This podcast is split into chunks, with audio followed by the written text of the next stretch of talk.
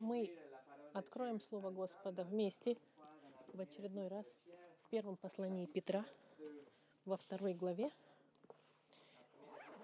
1 Петра, вторая глава. Как вы знаете, мы изучаем первое послание Петра уже какое-то время. Мы изучаем Слово Господа в форме систематичной, строка за строкой, глава за главой. И мы пытаемся понять, что же значит текст тем, что он говорит. Это экспозиция, выставление, текстуальная проповедь называется, когда мы выставляем и разбираем текст дословно. И сегодня мы дошли до 2 глава Петра, 13 по 15 стих, и где, где нам заповедано подчиняться правительству. И из этого текста мы а, изучаем, как мы должны относиться к правительству. И этот текст так актуален и был использован ошибочным способом, к сожалению, много раз. Поэтому я хотел немножечко расширить наше изучение, чтобы полностью понять, что же Библия говорит нам в отношении наших отношений с, автори... с правительством. Мы начали трилогию на эту тему, и сегодняшнее послание — это последнее, третье послание, заключительное. Три недели назад мы начали с послания, которое называется «Подчинение э, приказано», и мы про про прочитали, изучили, и мы видели, на что это похоже. Мы видели пять причин, по которым мы обязаны через нашего Господа Христа и по нашему Господу Христу подчиниться. Мы также с вами изучили подчинение особенно правительству, особенно когда Петр пишет свою главу, в которой он описывает о первой сфере авторитета э, в жизни христианина. Сюда включает наше обязательство и отношение подчиниться хорошему правительству, так же, как и плохому правительству, такому как режим Нерона во времена Петра. Наслед... На... После этого мы видели с вами второе послание, которое называется э, ис... «Подчинение исключено». И мы видели пять, пять исключений нашему подчинению э, правительству. Библия нам разрешает, разрешает и дает исключения. И как я вам уже дважды сказал, то, что мы сейчас изучаем, это не идет из моего собственного духа. Я лишь передаю вам то, что святые Писания сказали. Бог сказал уже это. И я вам просто объясняю, что мы находим в Библии. Мы видели, что подчинение исключено библейски в пяти пунктах. Если нас просят сделать нечто злое, например, нас, нас призывают нарушить закон Господа. Если нам приказывают делать то, что хорошо, например, нам говорят, что церковь должна прекратить собер... собрание, или мы должны прекратить проповедовать Слово Господа. Третье, если нам говорят, что мы должны молчать, когда мы видим зло, они нам скажут, например, э, как сказать, э, про, про, продвигать то, что Библия называет злом, грехом или поддерживать это. Четвертое, если нас просят сдаться нечестным образом. Например, если за вами гонятся, потому что вы, вас, вас преследуют, потому что Господь ваш, Господь Спаситель Иисус Христос. И если, или если пятый пункт приказания идет вне их юрисдикции, когда правительство указывает вашей церкви или вашей семье. Я бы хотел еще раз обратить ваше внимание, что хорошо было бы внимательно прослушать и изучить эти два последних послания, чтобы понять, как все это вместе собрано вместе и логично, чтобы вы не ошиблись на, в заключении, которое вы можете, к которому вы можете прийти.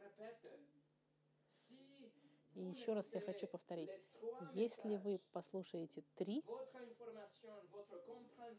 послания, ваше понимание, интерпретация. А Если, а, он говорит, если вы не послушаете все три послания, вы не поймете, что, что я хотел сказать, что, что Библия вам говорит. Нужно внимательно прослушать все три вместе. Не надо слушать одно без другого. Не пропустите ни одного послания, чтобы вы не пришли к неправильному заключению. И мы закончили в прошлый раз, думая о сценарии, который, на который мы должны ответить на библейским э, образом. И это с 2020 года очень, очень, можно сказать, как по-русски актуально. Если кто-то требует, чтобы мы сделали что-то с нашим телом, другими словами, должны ли мы подчиняться правительству, если они требуют и давят на нас сделать нечто с нашими телами, что они говорят, что должно быть хорошо. Другими словами, должны ли мы подчиняться правительству в наших телах тоже или нет? Телами нашими должны ли мы подчиняться? И это мы будем с вами изучать сегодня из Святого Писания. Но до того, как начать, давайте помолимся. Господь, как и каждое воскресенье, мы ищем помощи Твоей, чтобы мы могли понять и выразить, и ухватить, можно сказать, то, что Ты уже нам сказал. Защити нас, Господь, от неправильной интерпретации. Защити нас от последствий, которые могут быть, если мы неправильно используем этот текст. И все те и все, что мы изучаем, Господь, и делаем, чтобы это было в соответствии с Твоим Словом, чтобы мы могли жить в соответствии с Писанием. Помоги нам, Господь, понять и применять это в нашей жизни. Именем Христа молюсь. Аминь.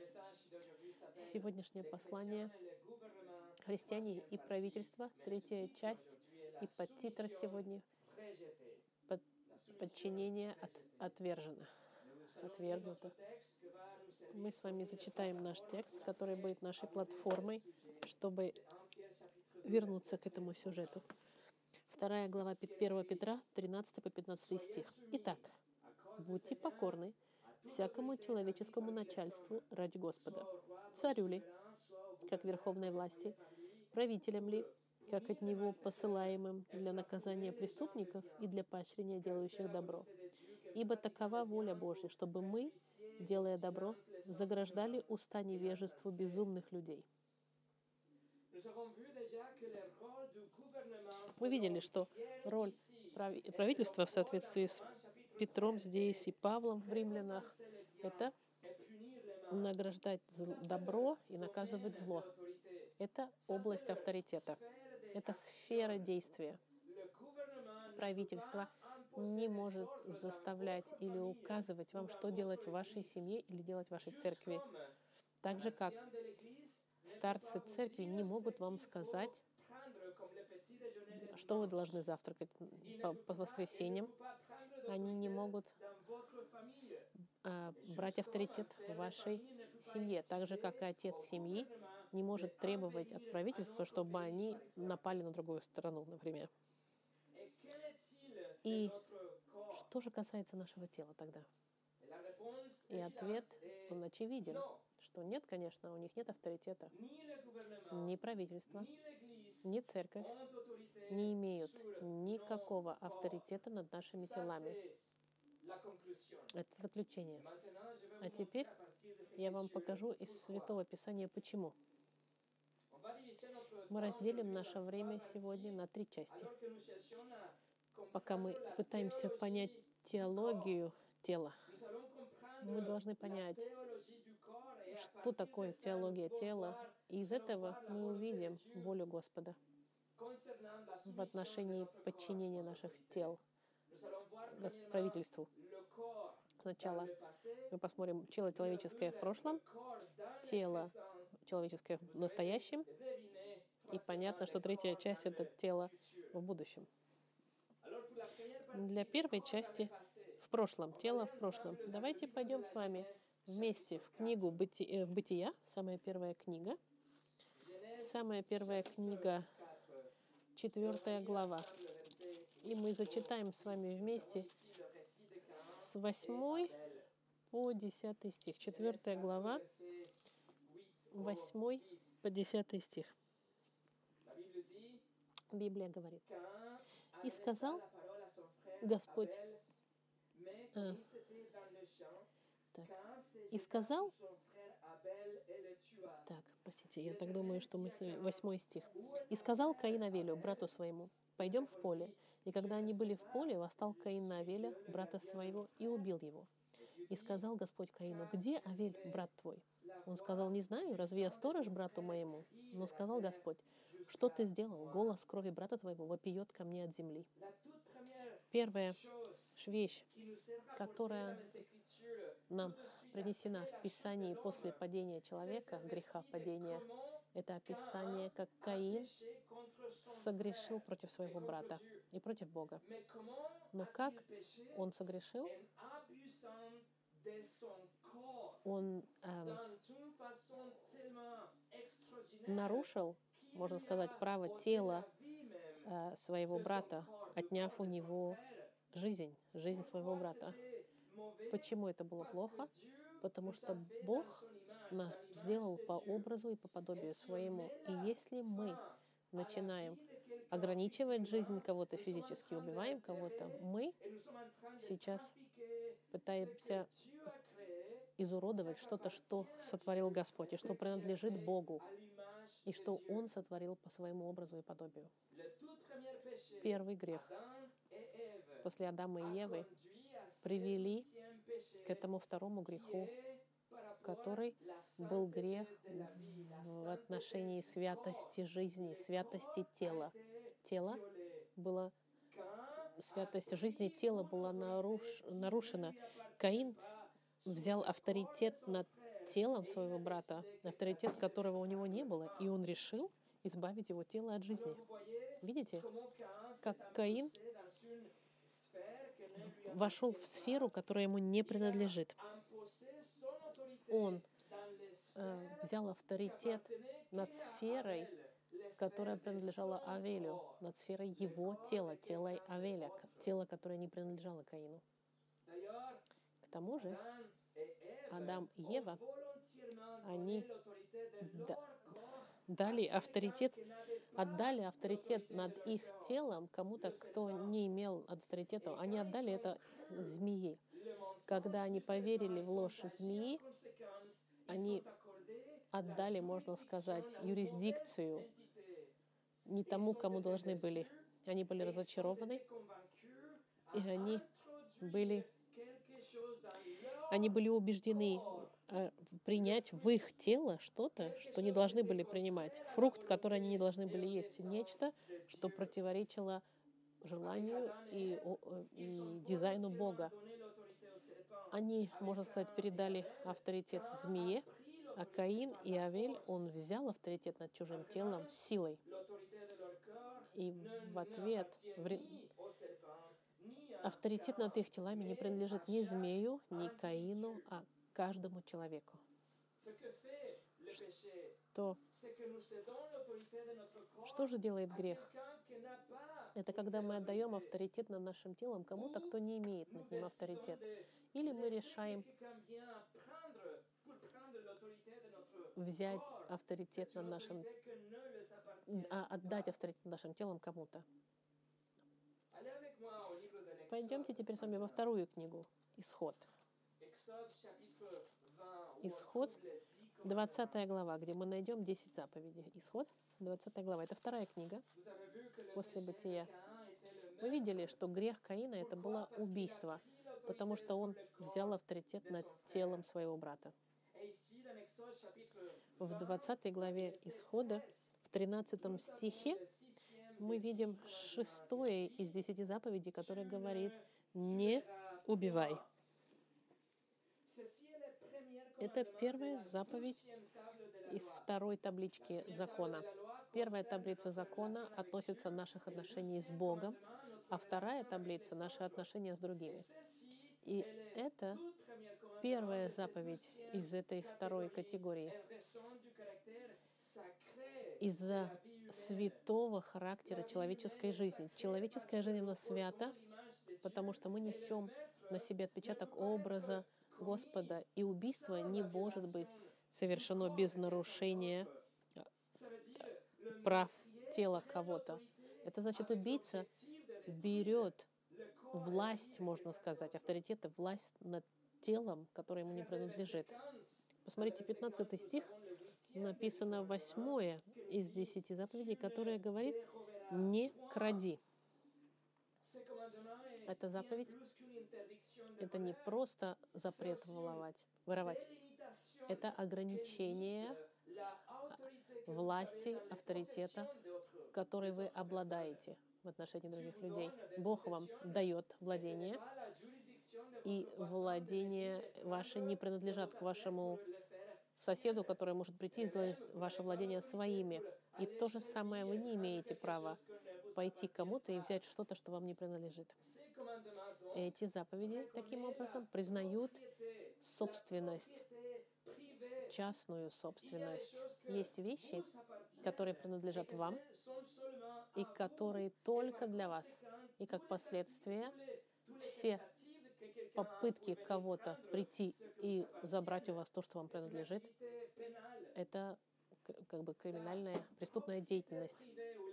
Частная собственность или понятие обладания, оно постоянно э, говорится в Библии. Старый Завет Старый Завет показывал, что в Израиле было право владения. Каждый раз, когда ты кому-то что-то давали, это, это ему принадлежало.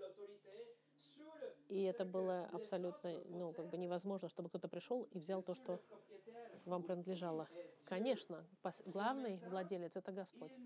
Но Он, он нас временно делает управляющими, можно сказать, ответственными того, что Он нам дал.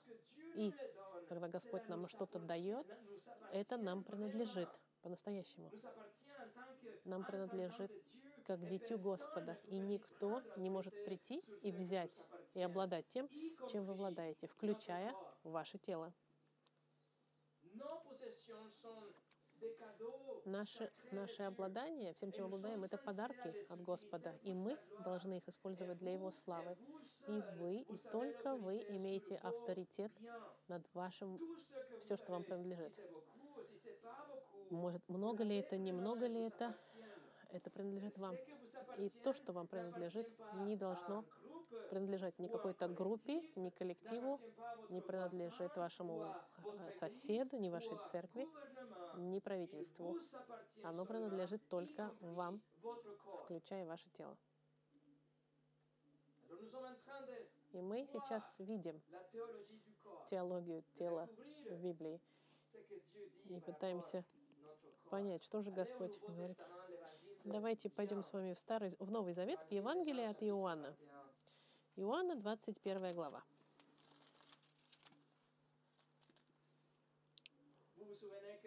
Помните, Петр отверг Христа трижды. После Иисус умер, потом воскрес. И после этого Иисус встречается с Петром. И вот что Господь говорит Петру. 21 глава от Иоанна, 18 стих, 18-19 стих. Иисус говорит, «Истина, истинно говорю тебе, когда ты был молод, то припоясывался сам и ходил, куда хотел. А когда состаришься, то прострешь руки твои, и другой припояшет тебя и поведет, куда не хочешь».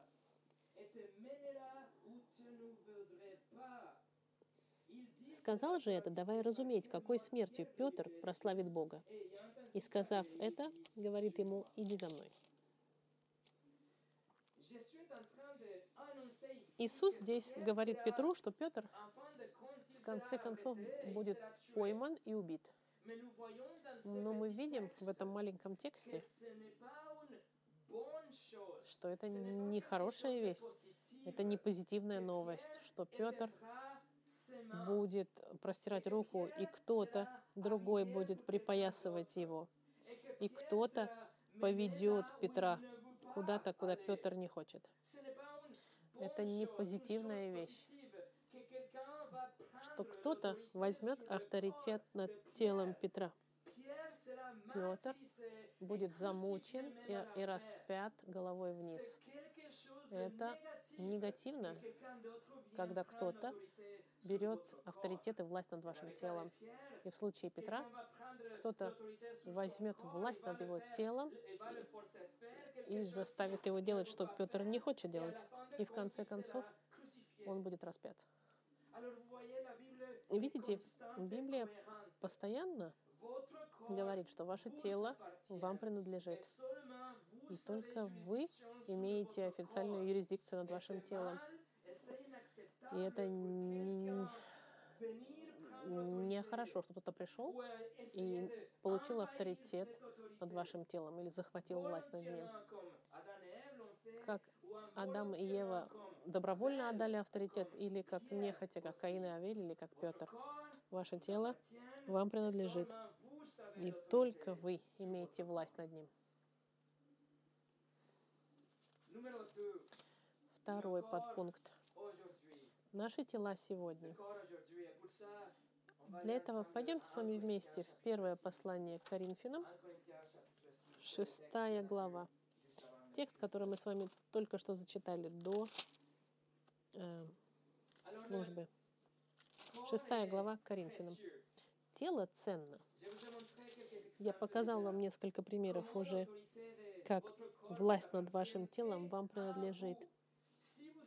Если вы христианин или не верующий, по-любому ваше тело принадлежит вам и только вам. Но если вы христианин, есть гораздо больше, чем просто тело вам принадлежащее. Посмотрите, 19 стих 6 главы. Да, 19-20 стих 6 главы 1 послания Коринфянам. Павел пишет. «Не знаете ли, что тела ваши — храм живущего в Святого Духа, которого имеете вы от Бога, и вы не свои, ибо вы куплены дорогой ценой. Поэтому прославляйте Бога и в телах ваших, и в душах ваших, которые суть Божья. Эти стихи нам говорят, друзья мои, что верующие и только верующие — это храм Духа Святого. Место, где Бог собирается со своим человеком, со своими людьми. Это не храм и не, и не собор, это человеческое тело. И Дух Святой обитает в каждом из нас в момент нашего спасения. В момент, когда мы понимаем тяжесть нашего греха и необходимость наказания от Господа, что Господь наш отправит в ад навечно, в этот момент, когда мы поняли и проскаялись в наших грехах и доверились Господу Христу, как нашему Господу и Спасителю, и что мы понимаем, что Он умер вместо нас, и что Он воскрес из мертвых и удовлетворил божественное правосудие, тогда Дух Святой приходит и начинает жить в наших телах, чтобы больше никогда не уходить. И это называется новое рождение. Начиная с этого момента, когда вы начинаете процесс возрождения и, и вы начинаете сменяться изнутри Духом Святым, который живет в вас.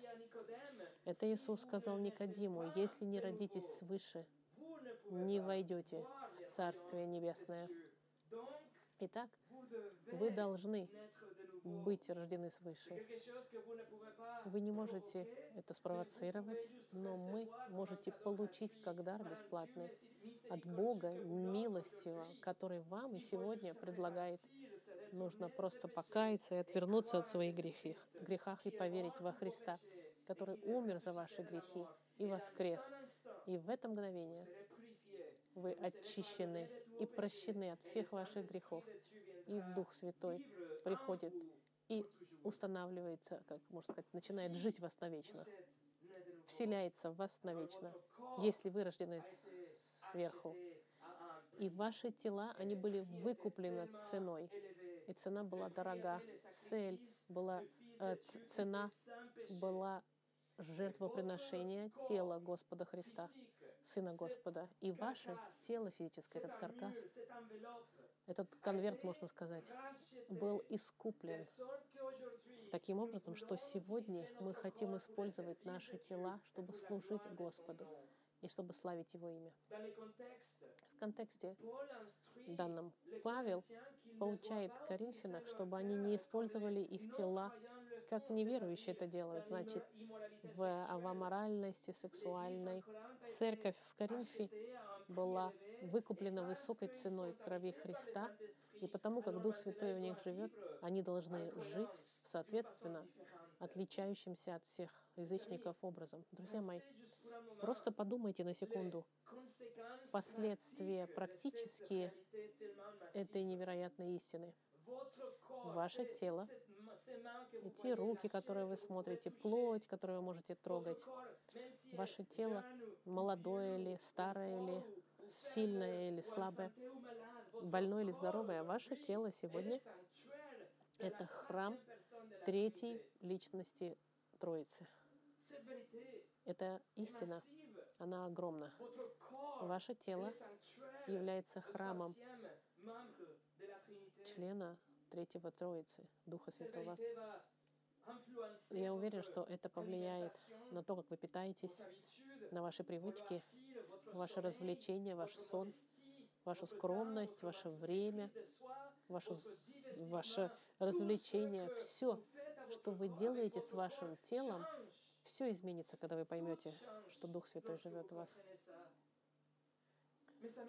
Друзья мои, единственная причина, по которой вы заботитесь о своем теле, это не эстетическая, но теологическая причина. Причина, по которой вы ответственны за то, что вы кушаете, и вы должны заботиться о своем теле, и вы хотите быть аккуратным, что вы носите, кушаете. Это теологическая причина, потому что ваше тело используется на славу Господа. Оно было выкуплено, и оно сегодня является храмом Духа Святого. Поэтому христианин и христианка, вы принадлежите Богу, и вы должны быть хорошим управляющим вашего тела. И вы, и только вы имеете власть над вашим телом. Только вы можете, имеете власть, данную вам Богом, принимать решения в отношении вашего тела, зная, что ваше тело является храмом Духа Святого. Только вы. Чтобы это было ясно. Только вы обладаете властью над вашим телом. За исключением. За исключением. Давайте посмотрим седьмую главу. Апостол Павел учит здесь, что в контексте брака женщина отказывается от власти над своим телом, чтобы отдать его, его мужу. И муж отдает авторитет и власть над своим телом своей жене. И это единственное уникальное исключение, когда власть над вашим телом библейски отдается кому-то другому, кто не является вами. Посмотрите четвертый стих и пятый. Первое послание к Коринфянам, 7 глава, 4 и 5 стих. «Жена не властна над своим телом, но муж. Равно и муж не властен над своим телом, но жена.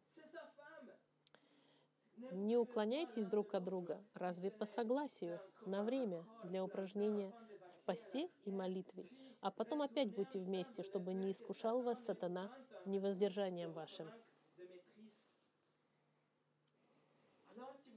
Если вы женаты или замужем, вы отдаете ваше тело вашему супругу или вашей супруге. Не, не коллективу, не группе, ни вашей семье, вашим детям, вашим родителям, ни правительству, ни церкви, нет. Только одному человеку, вашему супругу или супруге. Женщина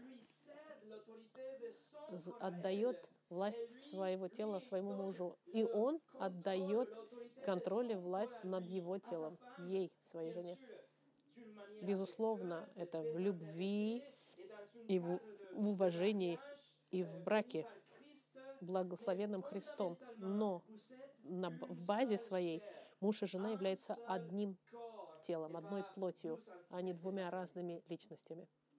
Вы принадлежите друг другу, как одна личность. Вот единственное исключение. Главное здесь понять вот что. Ваше тело принадлежит Богу.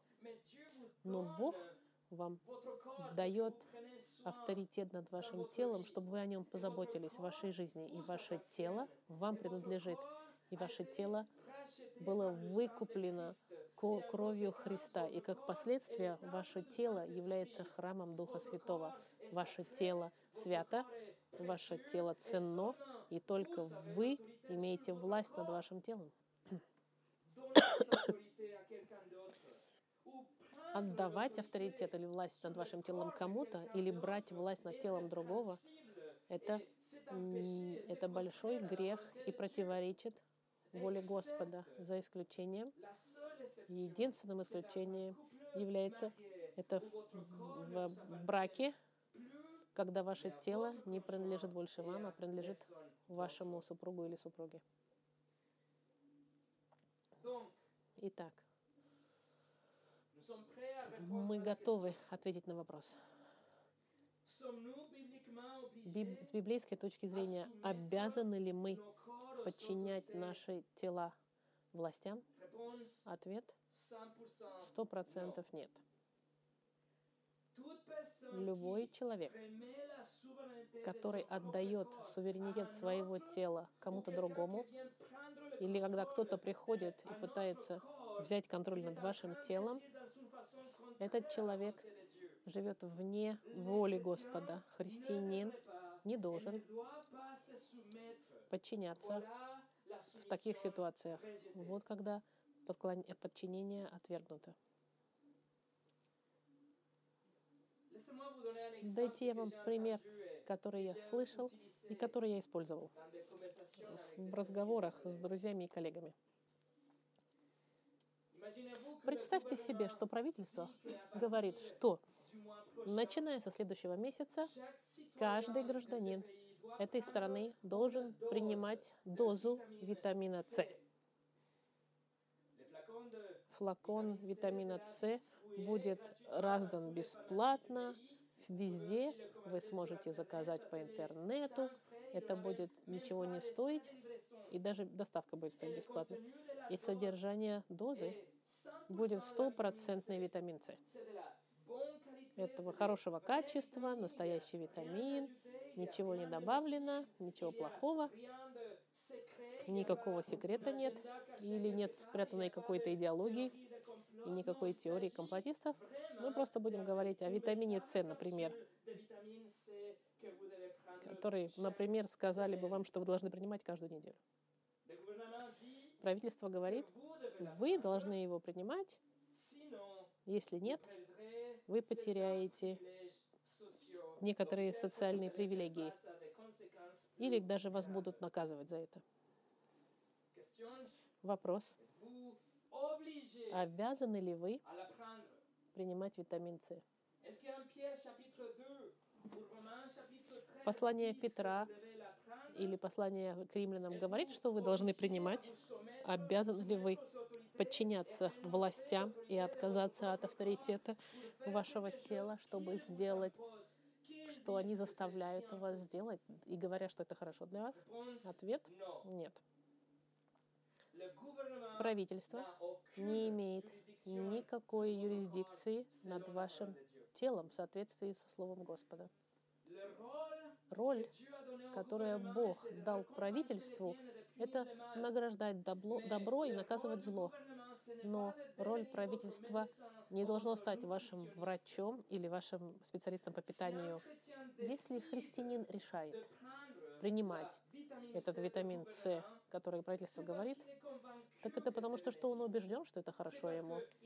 Потому что он сделал свои собственные изыскания, он помолился, подумал, поговорил с другими, он взвесил все варианты, и он пришел к своему собственному заключению, и он убежден, что доза витамина С – это хорошая вещь. Тогда, окей, он решает ее взять. Но никогда, никогда, никогда, да никогда нельзя это говорить, нельзя это принимать как подчинение авторитетам. И никогда нельзя извращать святание, Святое Писание, чтобы заставлять других принимать э, дозу витамина С, если люди не убеждены, используя те же самые сроки. Правительство не может заставлять граждан носить шарф зимой, например. Правительство не имеет права заставлять, заставлять свое население цва- красить волосы в голубой цвет, или чтобы у пары было двое детей, и чтобы же, или чтобы женщина перестала краситься, и что мужчины должны отжиматься в обед. Подчиниться одному из таких указов из-за давления социального, чтобы избежать последствия отказа, например, чего-то, что вам будет дано, это было бы наказать, это было бы э, предать управление вашего тела, которое Господь вам дал. Он вам дал ваше тело не для того, чтобы вы подчиняли его другим. Это противоречит даже самому как бы порядку, который Господь установил. Это все равно, что Адам и Ева отдают авторитет змее, или как Каин, который воспользовался властью над телом, или как э, Петра, которого поведут, куда он не хочет, или как язычники, которые делают с телами все, что хотят. Как если бы, если вы ваше тело отдавали вашей жене и правительству, или вашему мужу и правительству. Фрэнсис Шефер, теолог, э, написал вот как. Действия государства, противоречащие закону Божьему, незакономерны и тираничны. Тирания — это управление без Божьего разрешения. Сопротивляться тирании — это подчитать Бога. В конечном итоге в один момент вопрос не просто о правоте, но и об обязанности противостоять такому государству. Друзья мои, подчинение, а, подчинение невозможно, когда мы говорим об авторитете над телом. И третье — тело в будущем. Для этого пойдемте с вами в последнюю книгу Библии, в Откровение, в 13 главу.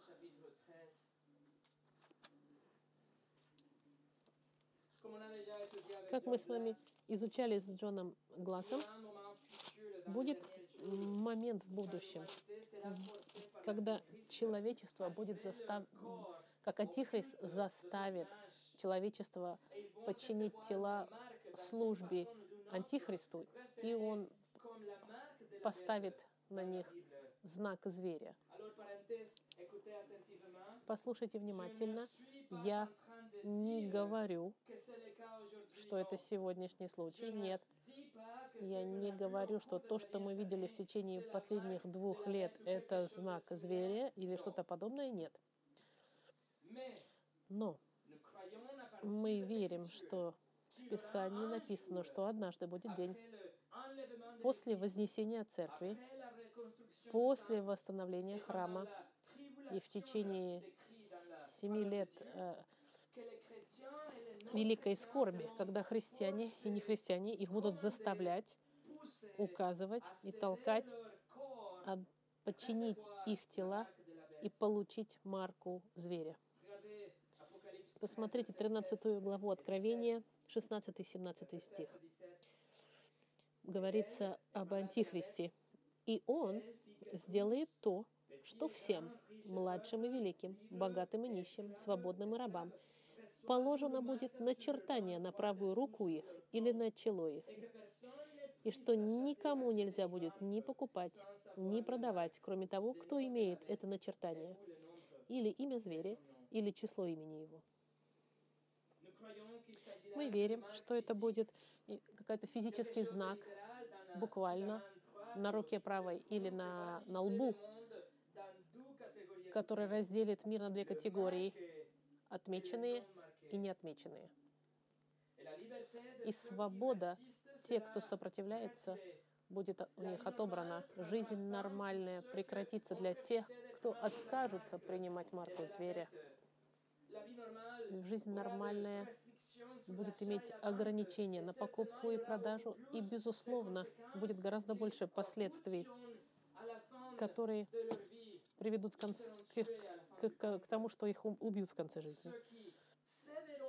Те, кто отдадут контроль их тел правительству и от, откажутся от власти фундаментальной, которую Бог им дал, власти над их собственным телом,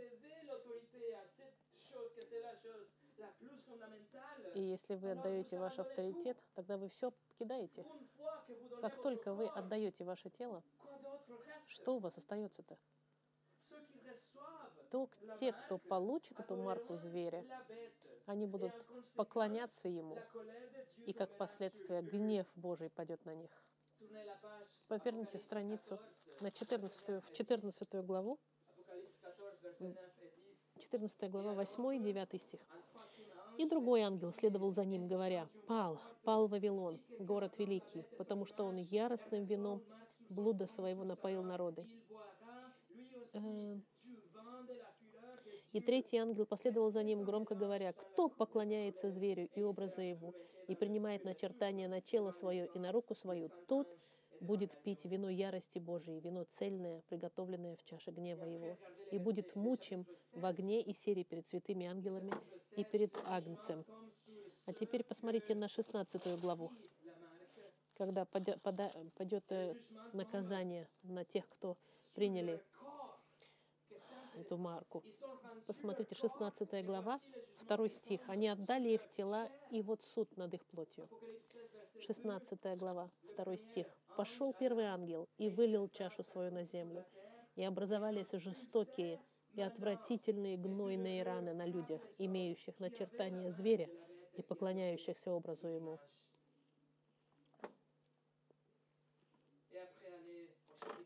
А теперь пойдемте в 19 главу. 19 глава, мы видим, что они получили начертание. Почему? Потому что они были соблазнены системой и поверили.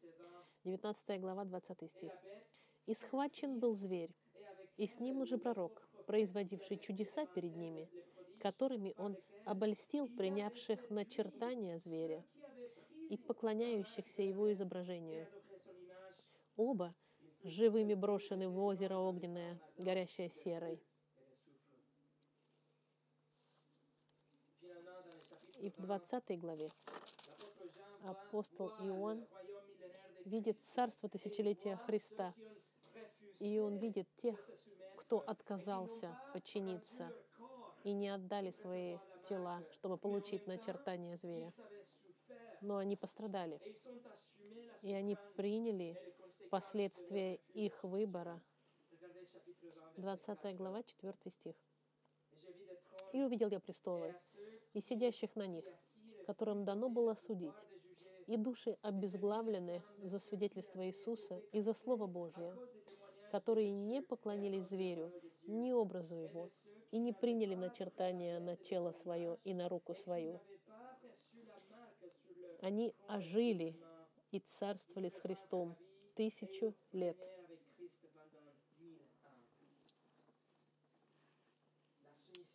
Подчинение отвергнуто.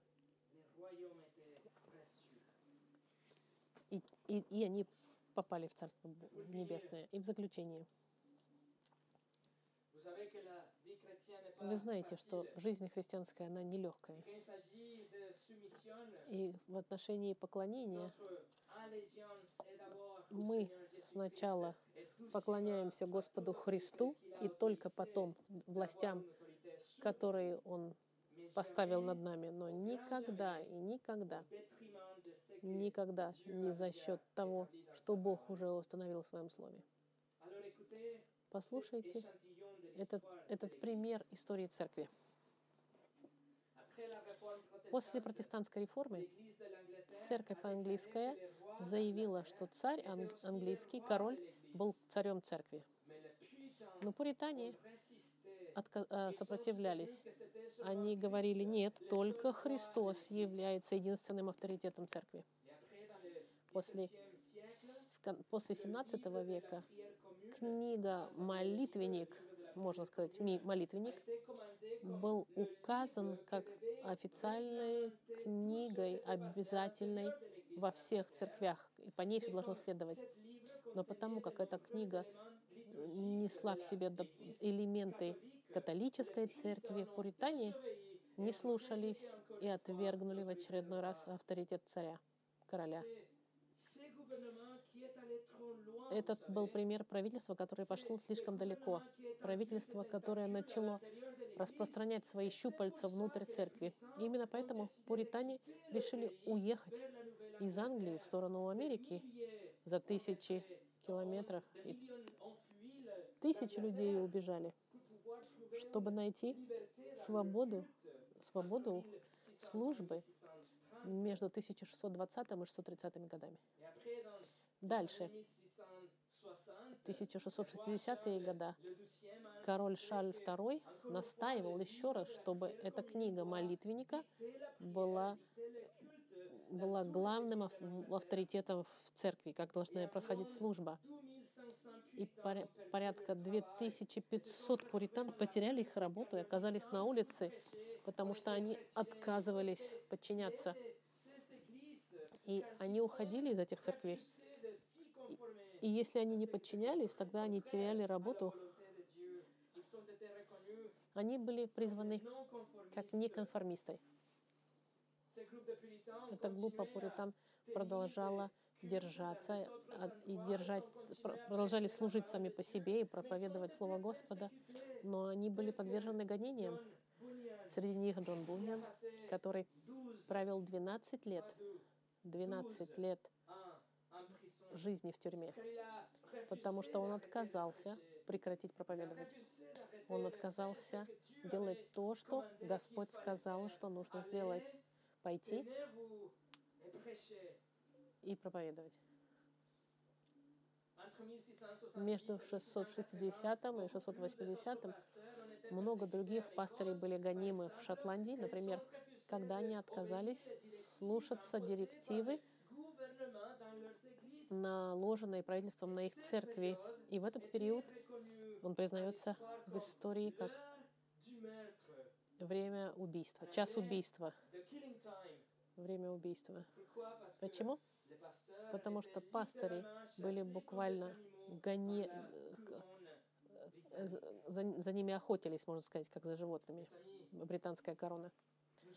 Друзья мои, мы знаем, что все больше и больше мы видеть, будем видеть с вами превышение власти государства над наш, которые пытаются войти в, в наши семьи, в наши тела. Но мы не можем, мы не должны подчиняться.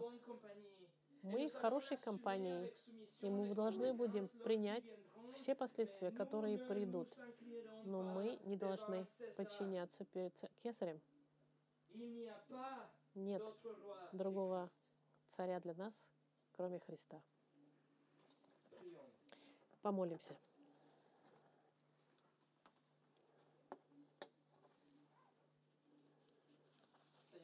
Господь, мы благодарим Тебя за Слово Твое, и мы благодарим Тебя за свидетельство, которое мы получили сегодня, свидетельство, которое достаточно им и сильно. Господь, дай нам силы, чтобы мы могли держаться, когда придет тест, когда наше подчинение Христу и наша верность будут под проверкой, и когда власти попытаются своими щупальцами проникнуть туда, где они не имеют права находиться. Господь, спасибо, что Слово Твое безошибочно, авторитетно, авторитарно. и самодостаточно, и мы можем пройтись по нему и увидеть, Господь, где Твоя воля. Помоги нам, Господи, держать все эти истины в наших сердцах и быть готовыми, когда придет тест, когда мы будем окружены огнем. Помоги нам удержаться в соответствии с Твоим Словом, Господь. Пожалуйста, Господь, что даже если нас не так много, чтобы мы были светом, чтобы мы были носителями истины, чтобы мы могли говорить с людьми не только о личных каких-то развлечениях, но и о Слове Твоем. И спасибо, Господь, что ты даешь нам возможность достичь тех, кто Тебя еще не знает, а те, кто знает, прийти к Тебе и прославить. И чтобы те, которые Тебя не знают, могли тоже познать Тебя, прийти, прославить Тебя и быть тоже наследниками э, вечности. Благодарим Тебя, Господь, именем Христа. Аминь.